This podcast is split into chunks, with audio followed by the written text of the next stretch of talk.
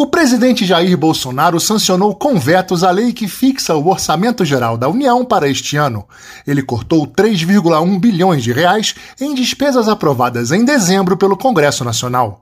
São 1,3 bilhão em emendas de comissão e 1,8 bilhão em despesas discricionárias. A sanção foi publicada nesta segunda-feira no Diário Oficial da União.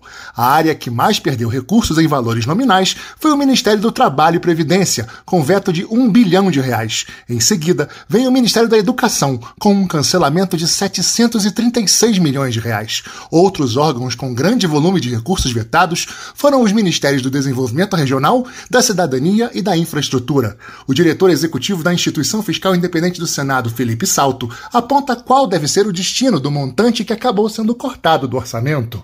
Esses valores devem ser utilizados para recompor gastos de pessoal, podem inclusive eventualmente ensejar outros reajustes salariais, além do 1,7 bilhão já previsto no relatório e na LOA aprovada pelo Congresso. O orçamento de 2022 destina 89,1 bilhões ao Programa Social Auxílio Brasil. Jair Bolsonaro manteve 4,9 bilhões de reais para o fundo eleitoral. O teto de gastos é fixado em 1,7 trilhão de reais e considera a projeção do IPCA de 10,18% ao ano.